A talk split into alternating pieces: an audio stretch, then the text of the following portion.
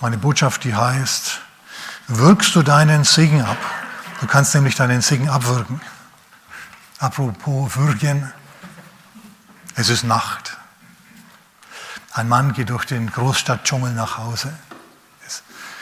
Er fröstelt schon, weil es schon spät ist. Dann biegt er in seine Gasse ab. Dann geht zu seiner Haustür, als sich plötzlich ein Schatten aus der Dunkelheit löst, auf ihn zustiefelt, ihn an der Gurgel packt und an die Wand drückt.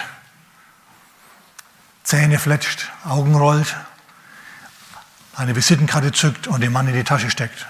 Dann lässt der Schatten ihn wieder los und verschwindet in der Dunkelheit und es war, als wäre nichts passiert.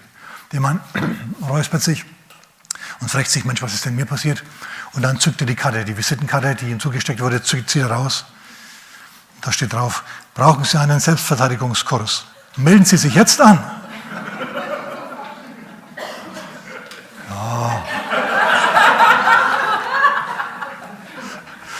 Psalm 133, okay.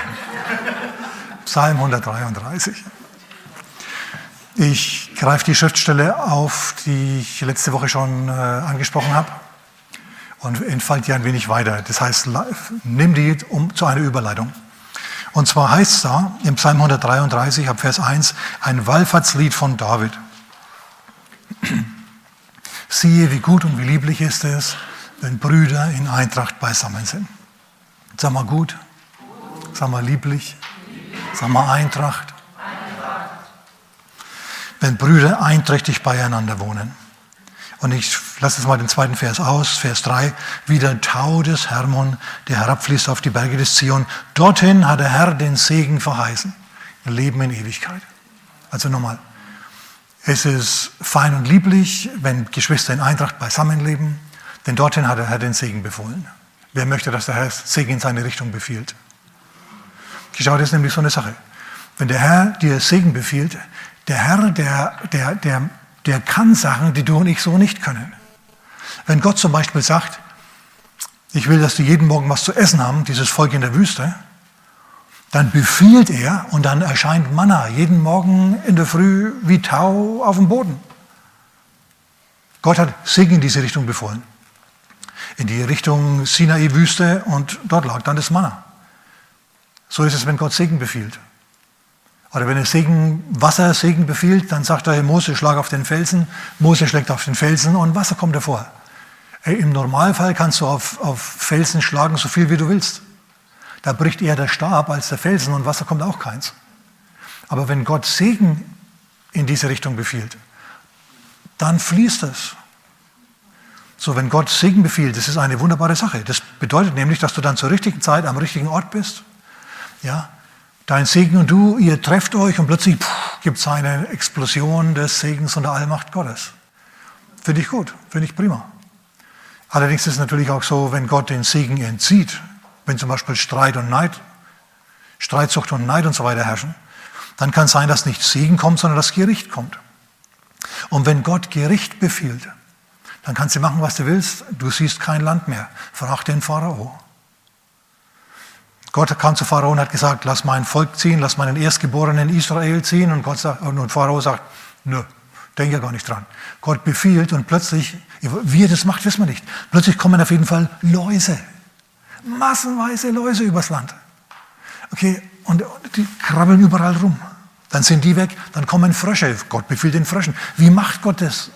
Quakt er die an oder wie? Versteht er? Er hat Möglichkeiten, mit Sachen und mit Dingen und mit Geschöpfen zu reden, die sich uns entziehen. Wir sehen nur halt die Wirkung. Er sagt, Frösche kommt. Dann sitzen Frösche all überall.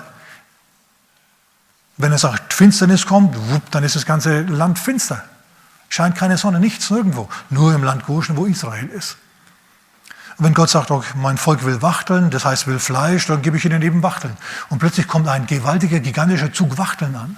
Tja, Gott kann Segen befehlen, er kann, auch, er kann auch Gericht befehlen, aber wir bleiben jetzt mal bei Segen.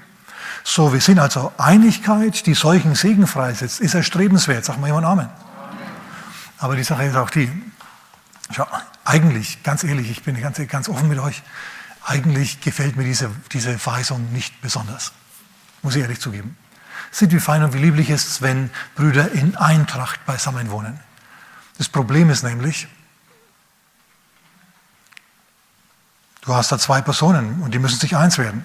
Mir gefallen andere Verheißungen besser. Ich werde dich nicht verlassen und nicht versäumen. Das ist zwischen Gott und mir. Das ist viel besser. Da, ist kein, kein, da brauche ich keine andere Person dazwischen dazu, sondern das ist nur er und ich. Super, da kommt es auf mich drauf an. Aber wenn er jetzt sagt, Segen der Einheit ist ganz besonders, dann denke ich, dann fange ich an zu schwitzen. Dann fange ich an zu schwitzen. Warum, warum schwitze ich dann? Weil ich dann eins werden muss mit anderen. Und was weiß ich, was in Köpfen von anderen Leuten passiert? Ey, ich bin manchmal ganz verwundert, wenn ich mitkriege, was da alles passiert oder auch nicht passiert. Ja, da denkst du dir, was war jetzt das? Und mit solchen Leuten sollst du dann eins werden, ist so eine Sache. Eins werden ist Kunst und Wissenschaft gleichzeitig. Ja, ob das jetzt in der Familie ist, auf der Arbeit ist oder sonst wo. Zwei Personen, drei Meinungen. Und da sollst du dann Einheit herstellen. Gott sagt, es ist gut, wenn man eins ist. Wir haben schon festgestellt, eins, wenn wir um Ziele herum, wenn wir gemeinsam ein Ziel haben. Aber das ist nicht so sehr mein Punkt heute Morgen. Ich, wir, wir schlagen mal auf zum Matthäus-Evangelium, Kapitel 18, denn da steht meine eigentliche Schriftstelle, auf die ich raus will. Ab Vers 23 gleich. Aber wir halten mal fest, ähm, es ist so eine Sache, Einigkeit, Segen der Einigkeit. Was mir nämlich aufgefallen ist, deswegen komme ich auf Einigkeit, dass wir in unserem Land und auch in der ganzen westlichen Gesellschaft nicht mehr eins sind, sondern dass die Gesellschaft ziemlich gespalten ist. Wer hat es auch schon mal gemerkt?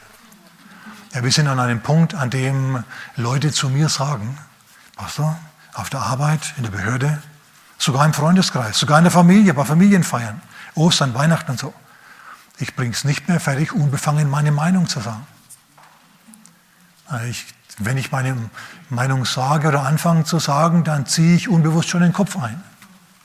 So, wir sind nicht eins, wir sind gespalten. Und dann gibt es ja auch das Phänomen, dass, dass es lautstarke Leute gibt, ob die jetzt Blogs schreiben oder Reporter sind oder, oder in den Medien unterwegs sind, wo, wo auch immer, die, ähm, denen, denen an Einheit und so und an Gemeinsamkeiten gar nichts liegt, sondern die tatsächlich andere Meinungen unterdrücken wollen, ganz bewusst unterdrücken wollen. Und denen es auch gar nichts ausmacht, den Leuten, die diese anderen Meinungen haben, äh, so sehr zu schaden, wie es nur geht, versuchen, deren Existenzen zu vernichten teilweise. Ich weiß von einem Arzt, der, der aus irgendeinem Grund, der, der nicht wirklich nachvollziehbar ist, ein ähm, Missfallen von einem politischen Aktivisten, einer Aktivistin bekommen hat. Die hat agitiert und gemacht und getan, so lange, bis der Vermieter seiner Klinik ihm gekündigt hat.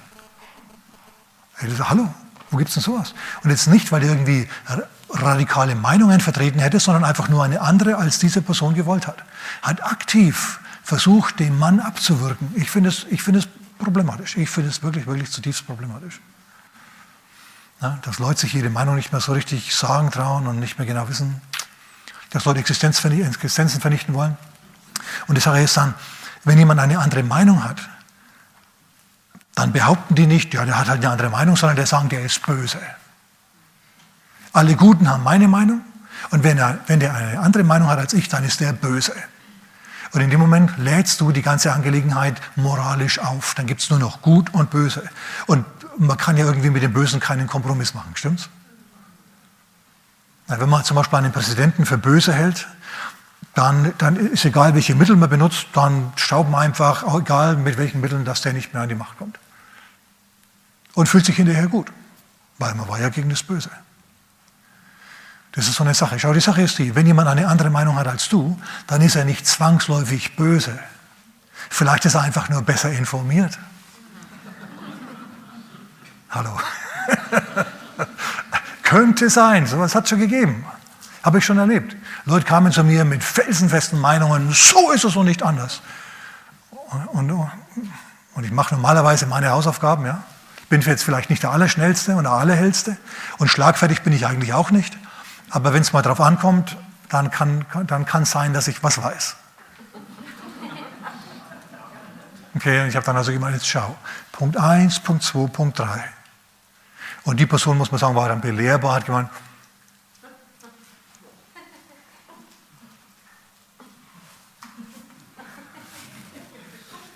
ja.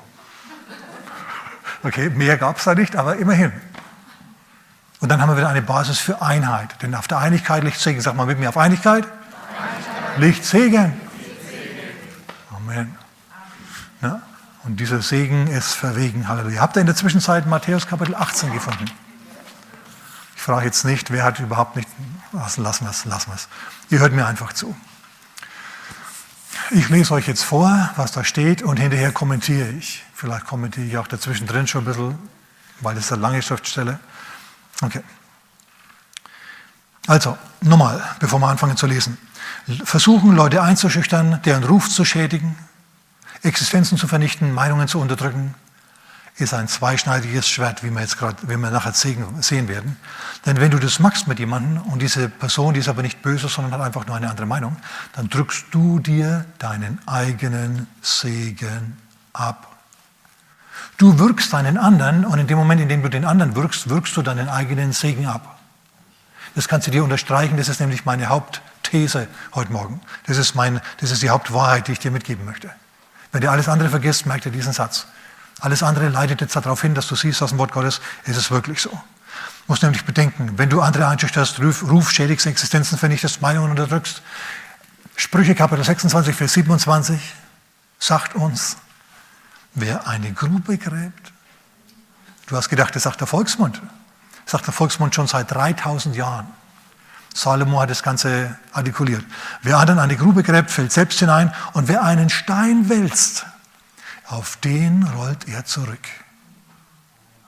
Du wirkst vielleicht andere, du wirkst Existenzen ab, Meinungen ab, du machst Schwierigkeiten. Auch christliche Gemeinden plagst du und schreibst oder sagst komische Dinge über die, setzt Gerüchte in die Welt. Du musst bedenken, wer einen Stein wälzt, auf den rollt er zum Schluss zurück.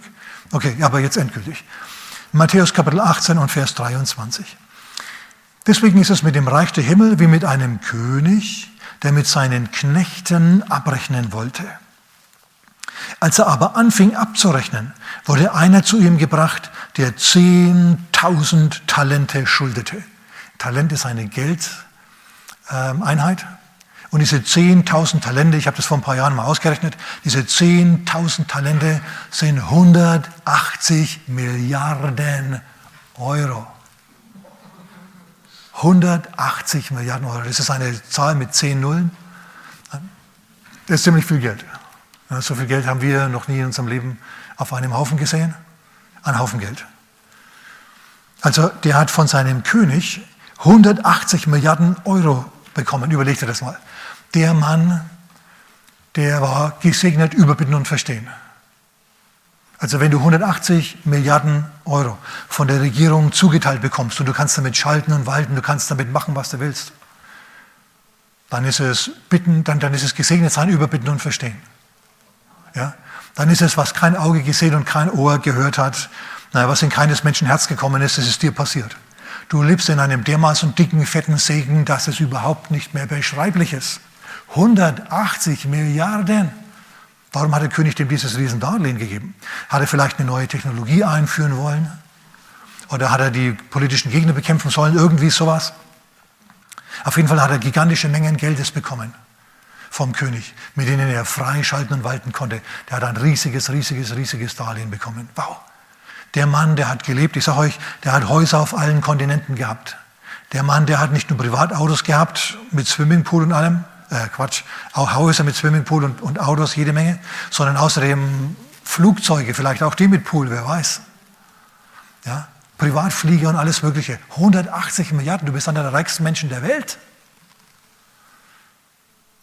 Also wir sehen, wow, was für ein Segen. Ich sag mal, der König war gut zu diesem Knecht. Und was hat der König dafür bekommen? Es war eine sehr, sehr, sehr einseitige Beziehung. Der König hat immer gegeben und gegeben und gegeben und gegeben und der andere hat genommen, genommen, genommen, genommen, aber der hat aus dem Geld nichts gemacht. Der hat aus dem, was er gebraucht der hat aus dem Segen, aus dem gigantischen Segen über Bitten und Verstehen nichts, nichts gemacht. Und eines Tages hat der König dann gemeint, es kann nicht sein, dass wir ständig immer hier nur geben und dass da nie was zurückkommt. Was hat denn er aus dem ganzen Geld gemacht? Da ist nichts mehr da. Nichts mehr, Majestät, nichts. Lasst ihn kommen. Also wir können jetzt die Schuld dieses Mannes ein wenig ermessen. Ja? Hammer.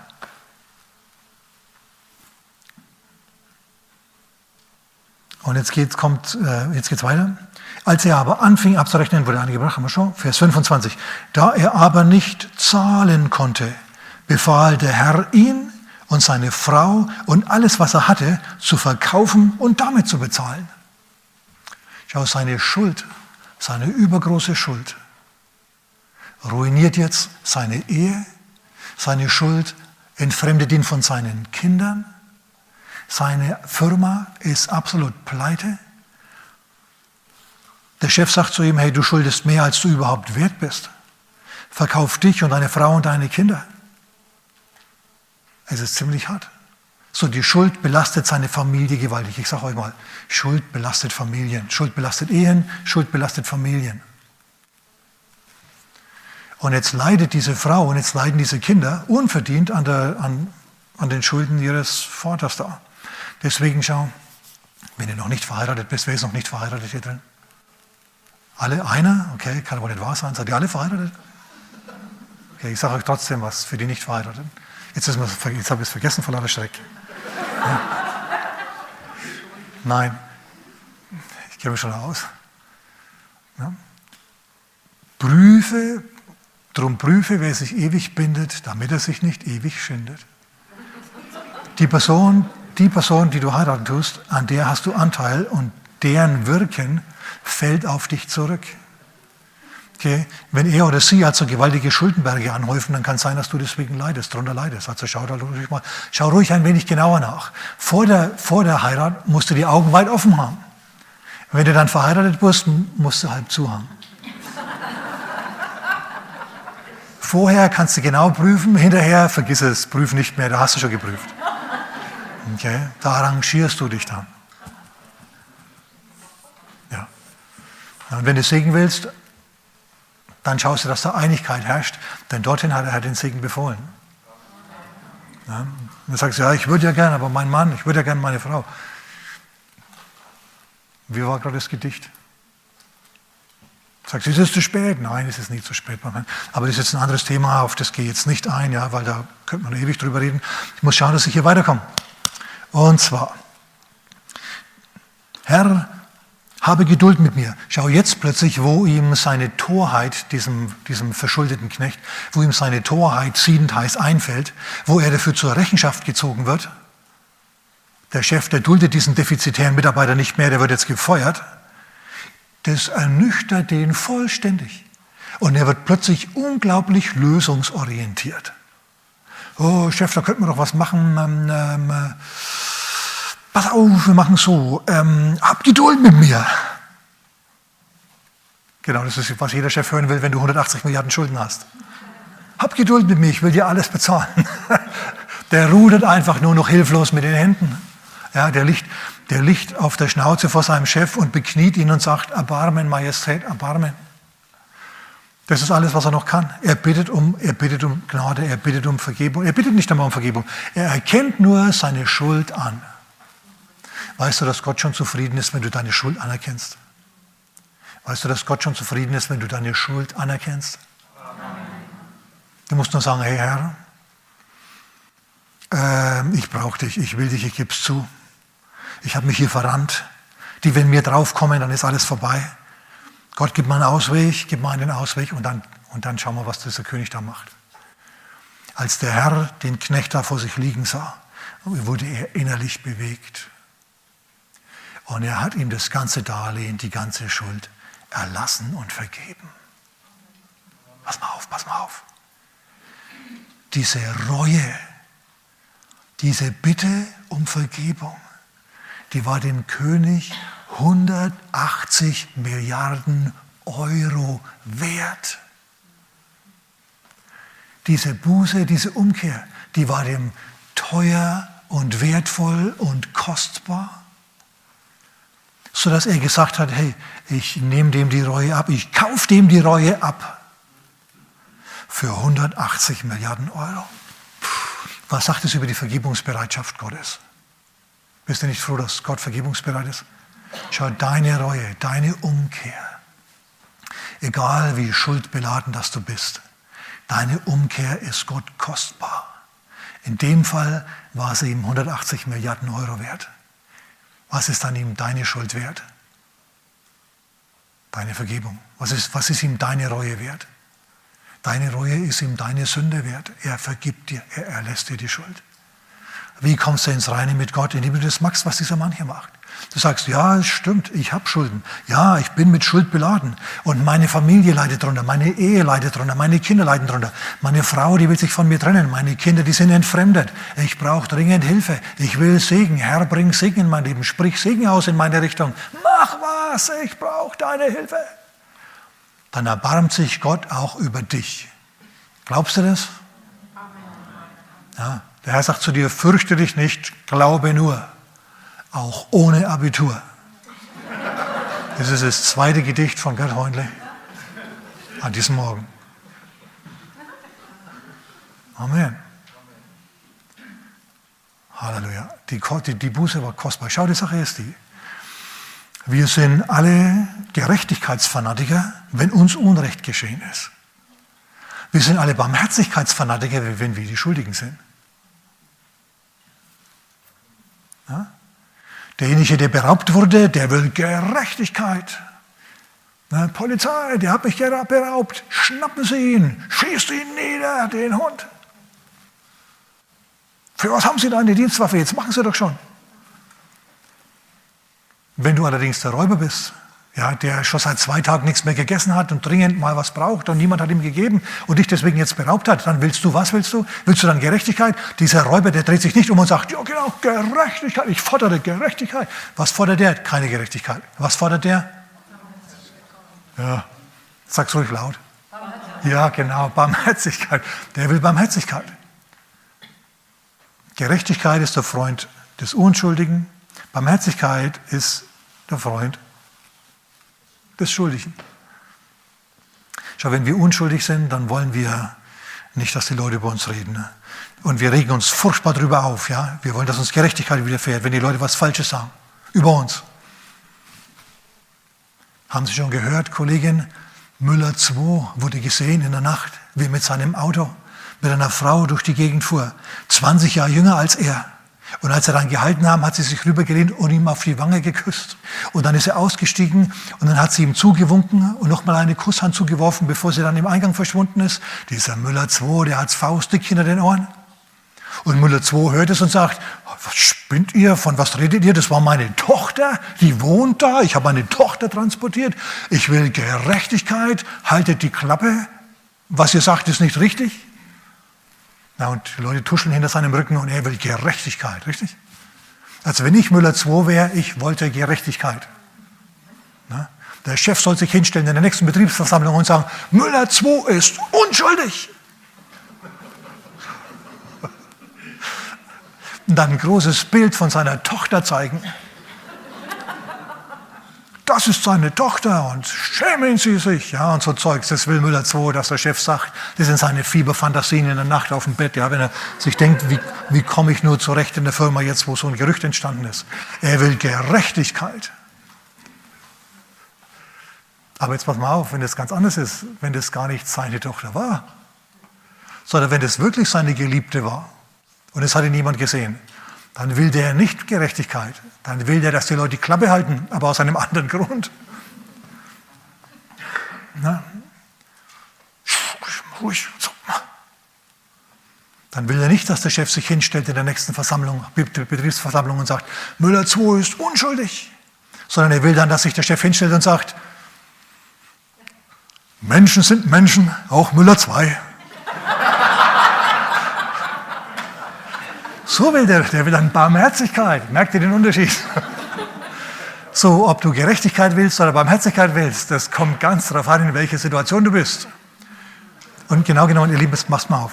Eigentlich, um was es mir heute Morgen mehr geht als um Vergebung, ist Macht. Eigentlich geht es in diesem Gleichnis nämlich nicht nur um Vergebung, sondern es geht um Macht. Werden wir gleich noch sehen. Es ist nämlich jetzt so, dass der König Macht über seinen Knecht hat. Macht, Macht, uneingeschränkte Macht. Und der Knecht, der hat seinem Chef gegenüber überhaupt keine Macht. Der ist ihm ausgeliefert. Und der Chef sagt, ja, du, wir müssen da denken wie Geschäftsleute. Sorry, aber du bist mir nichts mehr wert. Deine, deine Gesellschaft, deine Arbeitskraft ist mir nichts mehr wert. Wir müssen jetzt schauen, dass wir das Beste aus dir machen. Verkauf dich, deine Frau und deine Kinder. Also das ist, wenn deine Frau verkauft wird, deine engste Gefährtin, ja, diejenige, an, an deren Schulter du deinen Kopf legst, muss ja keiner sehen. Ja. Und so, wenn, wenn, wenn die jetzt plötzlich dann von dir getrennt wird, das ist halt ganz furchtbar. Und deine Kinder ist, ist vielleicht sogar für manche noch schlimmer, vor allem wenn es die Mutter ist. Ja, ist noch schlimmer. Entfremdete Kinder, ruiniertes Leben. Warum? Wegen, wegen, wegen der Lebensumstände, wegen der Schuld, die wir aufgehäuft haben, haben jetzt die Kinder keine Zukunft. Sie sind jetzt Sklaven, bleiben eingeengt in einem, in einem Leben, das, das unter ihrer Würde ist. Furchtbar. So, es geht um Macht. Aber wie gesagt, der, der König hat ja vergeben und jetzt ist er natürlich, jetzt ist er im siebten Himmel, dieser Mann. Ja, die schönste, die schönste, die schönste Vergebung ist die unverdiente Vergebung. Wo du nichts wieder gut machen musstest jetzt hier, sondern wo du einfach laufen gelassen wirst. Eine Zentnerlast, 180 Milliarden Last fällt von dir ab. Und der Mann hüpft und springt und ist froh wie die Maus im Haferstroh. Schon das dritte Gedicht jetzt heute Morgen. Okay. Er hüpft und springt und ist froh. Aber er denkt sich, ja, ich habe kein Geld mehr. Und dann geht es weiter, geht er hinaus und er findet einen Mitknecht. Er findet einen Mitknecht. Das bedeutet, er hat einen Mitknecht gesucht, weil finden tust du nur, wenn du suchst. Sind wir uns da einig? Also der Mann denkt sich, ich habe kein Geld, ich brauche jetzt Geld, dann erinnert er sich, ach, da gibt es doch den, den, den, den Mitknecht da, ja, genau der. Der schuldet mir noch 100 Denare. Und dann geht er zu dem hin findet ihn, geht zu ihm hin, packt ihn und wirkt ihn und sagt, bezahle, wenn du etwas schuldig bist. Das ist genau dasselbe, was der König zu ihm gesagt hat. Und der Mann, der sagt, der fällt nieder vor ihm, genauso wie er vor dem König niedergefallen ist. Und er sagt, habe Geduld mit mir und ich will dir bezahlen. Genau dieselben Worte, die er vor dem König gesagt hat. Aber dieser, dem so große Vergebung widerfahren ist, der sagt, der wollte nicht. Denn er hat ihn ins Gefängnis überliefert damit er alles bezahlt. In anderen Worten, der hat die Existenz seines Schuldners ruiniert. Ja, vielleicht hat er dafür gesorgt, dass der seine Frau und seine Kinder verkaufen musste. Er, der Barmherzigkeit empfangen hat, hat keine Barmherzigkeit empfangen. Er war meinungsstark, er war ein Gerechtigkeitsfanatiker. Gerechtigkeit, ich fordere Gerechtigkeit, du schuldest mir, ja, du schuldest mir 100 Denare, ich will, dass du das bezahlst. Gerechtigkeit. Aber es hat sich herumgesprochen. Schau, dieser Gerechtigkeitsfanatiker, der immer die richtige Meinung hatte und der die anderen geschädigt hat, wobei er in dem Fall sogar in einer gewissen Weise Recht dazu hatte, der war nicht beliebt. Es hat sich herumgesprochen unter den Mitknechten, dass der, der Barmherzigkeit erfahren hat, Härte gegeben hat. Dass der sich der Barmherzigkeit nicht würdig erwiesen hat. Ihr Lieben, was da passiert ist, ist Folgendes. Merkt ihr das auch mal? Pass mal auf. Da hat einer gewaltigen Segen bekommen. Und der Herr legt ihm jetzt einen Charaktertest vor. Sag mal Charaktertest. Sag mal nochmal Charaktertest. Wenn du gesegnet wirst mit einem großen Segen, würde der Herr dir einen Charaktertest vorlegen. Hast du mich gehört? Wenn du den Charaktertest bestehst, dann kommt noch größerer Segen. Wenn du den Charaktertest nicht bestehst, würde der Segen wieder entzogen werden, den du hast. Oh Leute, ich weiß nicht, ob ihr wisst, was das ist. Aber das ist ein Wort vom Herrn und es ist wirklich gut. Beziehungsweise wirklich heavy, aber es stimmt. So, wir halten das mal fest. Dieser lautstarke Gerechtigkeitsfanatiker, der ist nicht, unbeliebt, der ist nicht beliebt. Im Volk spricht, sich, spricht man gegen ihn. Man regt sich über ihn auf, über diesen, über diese, über diesen Lautsprecher. Und der denkt vielleicht, alle haben seine Meinung, aber nur weil einer die Klappe hält und nichts sagt, heißt nicht, dass er deiner Meinung ist. Zum Schluss ist es so, dass sich eine breite Front von Mitknechten gegen diesen ungerechten Lautsprecher formiert. Und das Gerücht geht herum und irgendwann kommt dieses Gerücht auch vor den König und der König kriegt mit, dass der, der Barmherzigkeit bekommen hat, Unbarmherzigkeit gegeben hat. Mm, und dann wird er stocksauer. Und dann lässt er diesen Knecht kommen. Und er sagt zu ihm, hey, alles habe ich dir vergeben. Diese übergroße Schuld habe ich dir vergeben. Wäre es nicht richtig gewesen, dass du jetzt dem auch vergibst, der dir so wenig schuldet? Es wäre für dich keine große Sache gewesen. Und ich kann mir vorstellen, dass der Mann dann gesagt hat, ja, aber dann, dann habe ich ja, ich hatte dann kein Geld und außerdem, es stimmt, er hat mir was geschuldet. Und der König sagt zu ihm, es wäre besser für dich gewesen, du hättest ihm diese Schuld erlassen und hättest, hört mal, das Gericht dem Herrn übergeben, Gott übergeben. Gott sortiert es aus. Wenn die Reue dieses Mann echt war, dieses Mannes echt war, dann würde er ihn segnen und dann würde er dich segnen dafür, dass du vergeben hast. Und wenn du 100 Denare verloren hast, dann gibt dir der Herr eben 1000 Denare auf eine andere Weise zurück. Halleluja. Glaubst du, dass der Herr das kann? Glaubst du, dass der Herr diese Haltung der Barmherzigkeit belohnt? Denk dran, denk dran, denk dran. Der Herr sagt, seht wie gut, fein und wie lieblich ist es, wenn Brüder in Eintracht beisammen sind. Wenn der, dem vergeben wurde, dem anderen vergeben hätte und die in Eintracht sich in den Armen gelegen wären und gesagt hätten, hey, ich bin auch nur ein Mensch, ich habe auch Vergebung empfangen, ich vergebe dir, dann wären die in Eintracht gewesen, dann hätte der Herr einen Segen in ihre Richtung befohlen. Zieh da mal Hoffnung draus. Wenn dir Ungerechtigkeit widerfährt, wenn du ausgenommen wurdest, wenn du im Internet was bestellt hast und er hat es nie geliefert. Ja, du überlegst jetzt, soll ich da jetzt was machen oder nicht? Und er sagt, Entschuldigung, ich kümmere mich drum. Hey, warum lässt er das nicht einfach sein und gibst, gibst das Ganze dem Herrn ab? Schau, die Sache ist nämlich die, der Herr ist Gott und er hat die Hand drauf. So, wenn der, der also sieht, der ist nicht würdig, der ist deiner Vergebung und deiner Barmherzigkeit nicht würdig, dann wird der Herr zwar dich segnen, aber den anderen, der der Vergebung nicht würdig war, der den Charaktertest verloren hat, nicht bestanden hat, den wird er richten. Der Herr wird sich um ihn kümmern, das musst du nicht machen. Manche sagen, das Schicksal wird sich um ihn kümmern. Ich sehe das anders. Ich sehe das, wenn du Unbarmherzigkeit sähst, dann wirst du Unbarmherzigkeit ernten. Wenn du anderen Leuten die Meinung abdrehst, wird dir die Meinung abgedreht werden. Wenn du andere Existenzen vernichtest, wird dir die Existenz vernichtet werden. Wenn du Rufmord betreibst, der Ruf, dein eigener Ruf wird ermordet. Schau, denk mal an Judas. Judas hat versucht, den Dienst Jesu zu erwürgen. Und was ist zum Schluss passiert? Er hat sich selber erwürgt. Stimmt's oder stimmt's?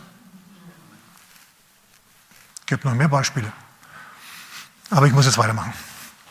Halleluja. Seid ihr mit dabei? Gut. Halleluja. Also. Als aber seine Mitknechte es sahen, Vers 31, waren sie, was geschehen war, waren sie sehr betrübt und gingen und berichteten ihrem Herrn alles, was geschehen war. Da rief ihn sein Herr herbei und sprach zu ihm, böser Knecht, das ist mal eine moralische Aufladung des Sachverhalts. Der König sagt dir, du bist böse. Unbarmherzig zu sein angesichts seiner echten, tief empfundenen Reue ist nicht nur falsch, ist böse. Jene ganze Schuld habe ich dir verlassen, weil du mich batest.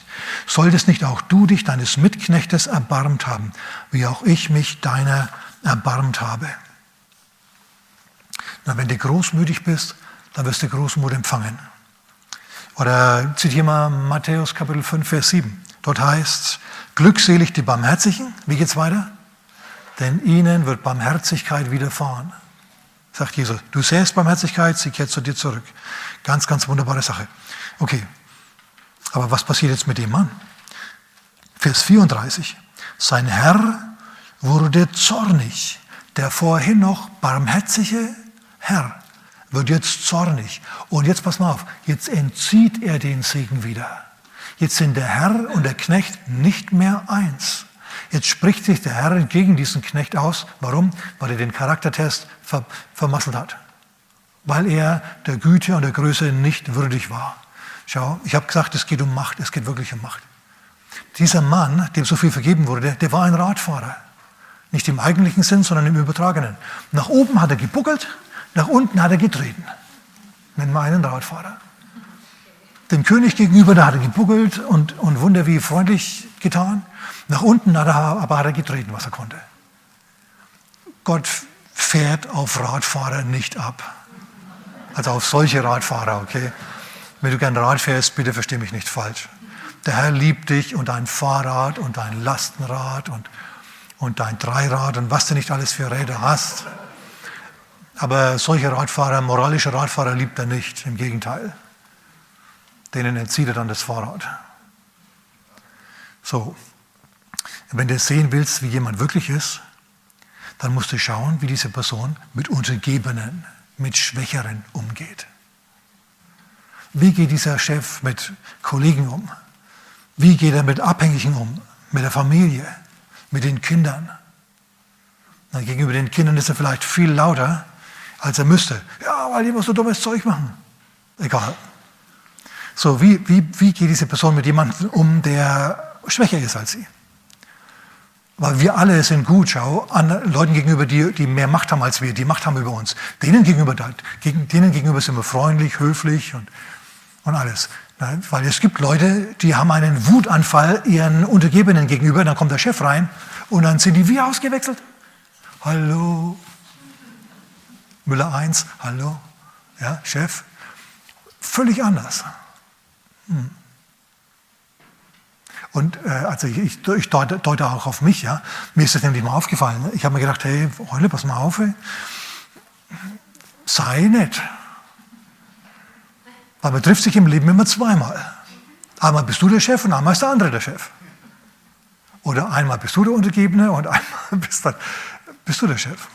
Ich habe mich dann nämlich daran erinnert, als ich mich so vorbereitet habe, an eine Begebenheit. Und zwar war da ein Gastsprecher und ich in einem, in einem Hotel, oder eigentlich war es, war, war es ein Restaurant, das eigentlich noch offen hätte haben sollen. Meines Erachtens hätte ich gewollt um elf am Abend. Ja. Wir kamen da also hin und ich sage, hallo zur Bedienung. Als sie dann kamen, kriegen wir noch was zum Essen? Und die schaut demonstrativ auf die Uhr und sagt, es ist leider schon elf Uhr. Und was mache ich? Ich schaue sie an und sage, ich weiß, wie spät es ist. Das habe ich sie nicht gefragt. Ja. Und ich dachte mir, oh du meine Güte, Heule reißt dich zusammen. Was machst du da für Zeug? Sag mal gefälligst freundlich und nett. Wenn die am nächsten Sonntag in deiner Gemeinde steht, wie stehst denn du da? Das ist wirklich disziplinierend. Das ist echt so. Du gehst irgendwo in der Stadt rum und plötzlich grüßt dich hinter drei Regalen jemand. Und du denkst dir, oh Mann, bin ich froh, dass ich mich gerade heilig verhalten habe. Oder zumindest neutral, ja. Ganz interessant, ganz eigenartig. Ich bin neulich mal spazieren gegangen und mir sind nicht mehr als zehn Leute begegnet. Ehrlich. So auf einem, auf einem Waldweg, Fahrradweg. Und ich gehe da also mit hochgeschlagenem Mantelkragen und mit Hut auf. Okay?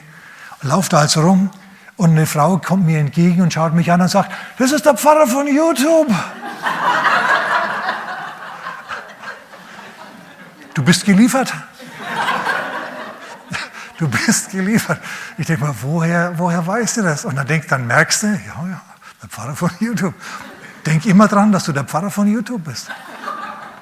Und verhalte dich entsprechend. So, das schränkt dann deine, deine Möglichkeiten ein. Ja. Aber das ist ja gar nicht mal so schlecht.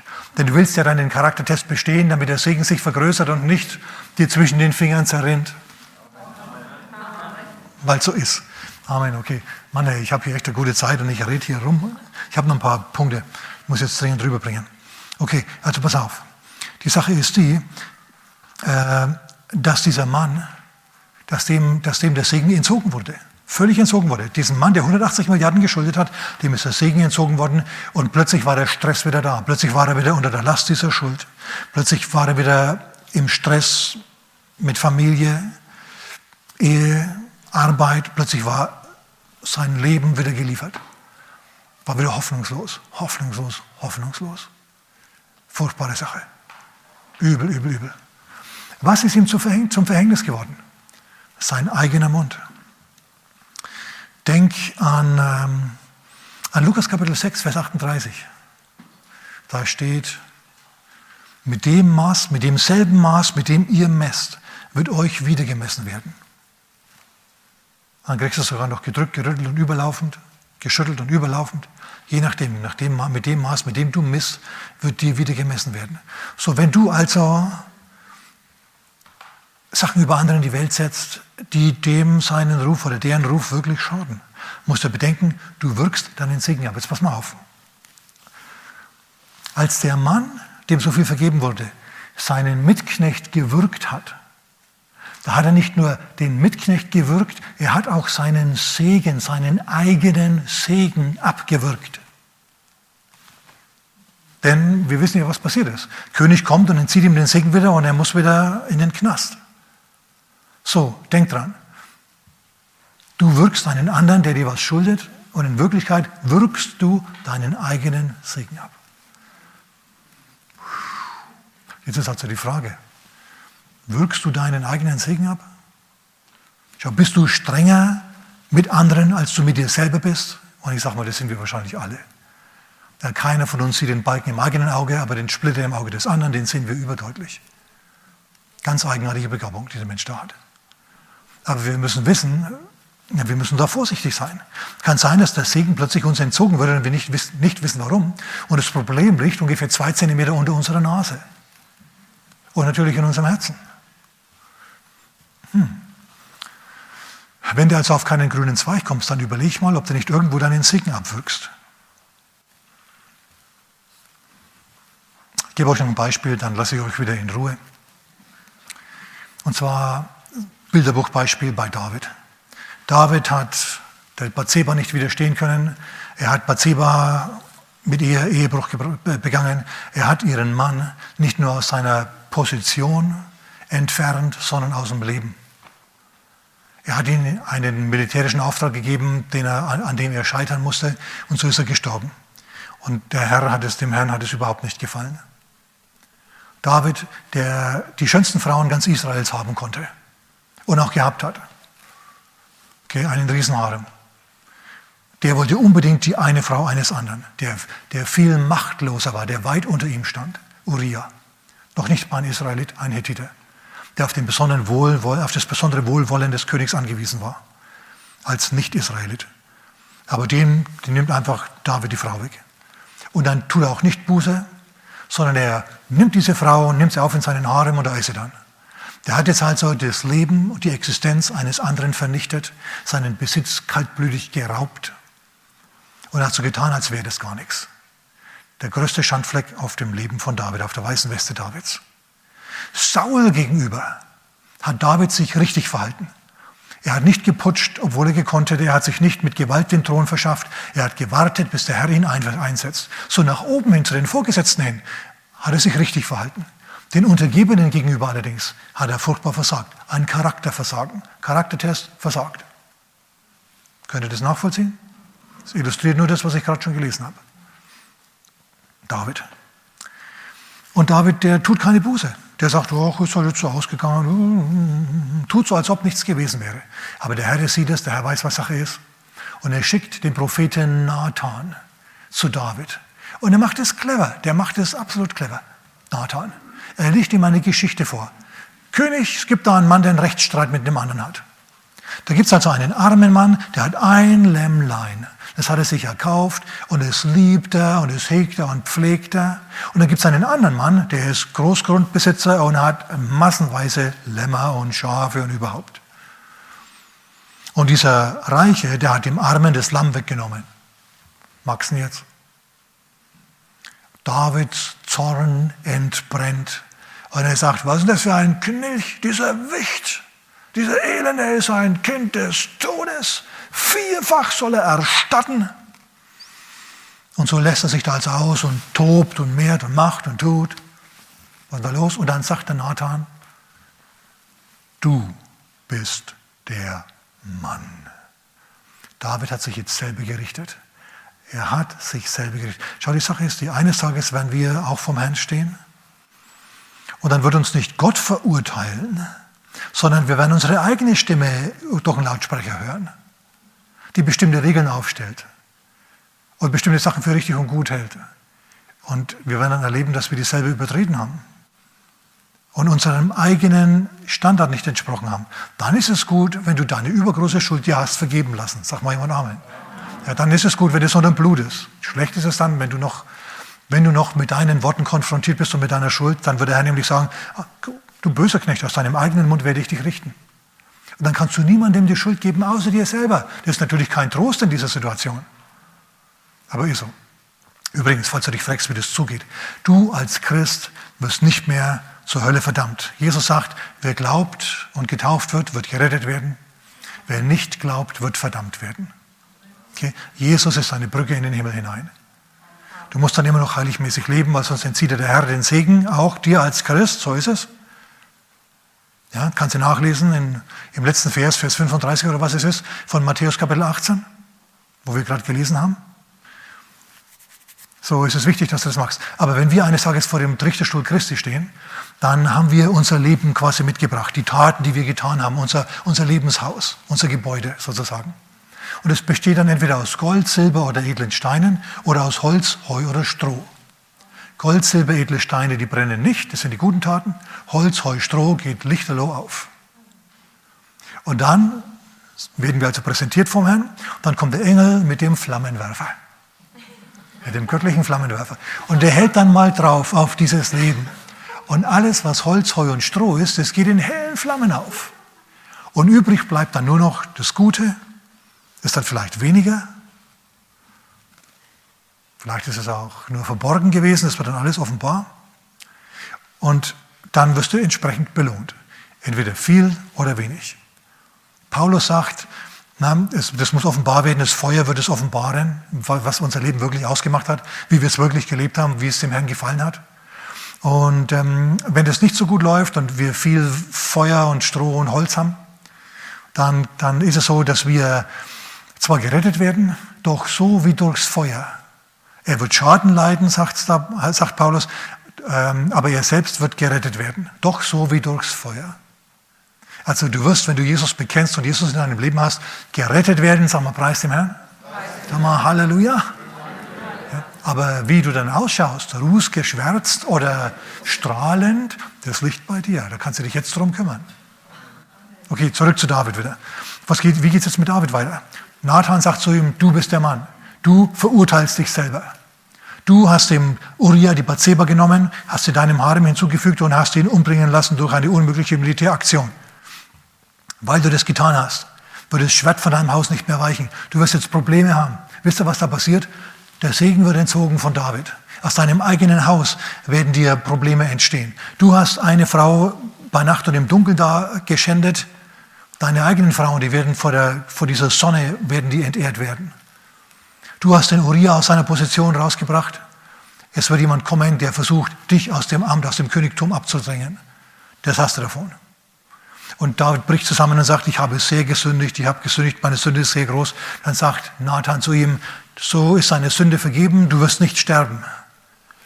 Immerhin, in anderen Worten, der Putsch wird scheitern, aber du hast Probleme, du hast Probleme. Also ich persönlich habe keine Probleme. Und dann ist es besser, wenn wir auf der Seite der Barmherzigkeit irren und Unwürdigen vergeben, als dass wir hart bleiben und immer härter werden und Gerechtigkeit fordern und, und den anderen Leuten die Meinung verbieten und den Ruf vernichten und die Existenz kaputt machen. Denn zum Schluss passiert uns genau dasselbe, so wie diesem Mann hier. Der war längst nicht so beliebt, wie er gedacht hat. Zum Schluss haben sich die Knechte gegen ihn erhoben und dann hat die Regierung was gegen ihn gemacht und dann war Schluss mit ihm. Amen. Okay, nochmal, und damit bin ich jetzt fertig. Wenn du also auf keinen grünen Zweig kommst, dann frag dich, wirkst du deinen Segen ab? Wenn du sagst, hey Pastor, Segen in meinem Leben ist überhaupt kein Segen. In meinem Leben ist Schuld, in meinem Leben ist Schuld, große Schuld. Stress mit der Familie, Stress mit der Frau, Stress mit den Kindern, Stress auf der Arbeit, ich brauche dringend, dringend, dringend Hilfe. Okay, dann müssen wir jetzt miteinander vor den großen König gehen, vor Jesus gehen und müssen ihn um Vergebung dieser Schuld bitten. Und denk dran, deine Reue ist ihm kostbarer als 180 Milliarden. Deine Reue ist ihm kostbar. So, er wird dir vergeben. Und dann, wenn der Charaktertest kommt, dann besteh du ihn und vergib auch du anderen. Amen. Lass uns die Augen zumachen und wir beten. Wir laden den Herrn in unser Leben ein. Sprecht mal einfach nach. Auch dort, wo du mich gerade hörst, im Auto, beim Bügeln, beim Kochen, sonst wo. Vor allem, wenn dich das betrifft, ja, wenn du dich angesprochen weißt, dann bet jetzt mit, jetzt ist es wichtig. Der wichtigste Punkt in der Botschaft, Gott in dein Leben einladen, ihn um Vergebung bitten, neues Leben empfangen. Lass uns beten miteinander. Vater Gott, ich glaube, dass Jesus gestorben ist und auferstanden ist für mich zur Vergebung meiner Sünden, zur Auslöschung meiner Schuld. Herr, ich komme vor dich und bekenne, ich habe Schuld. Ich bin tatsächlich ein Sünder. Herr, vergib mir. Mach mich los. Mach mich frei.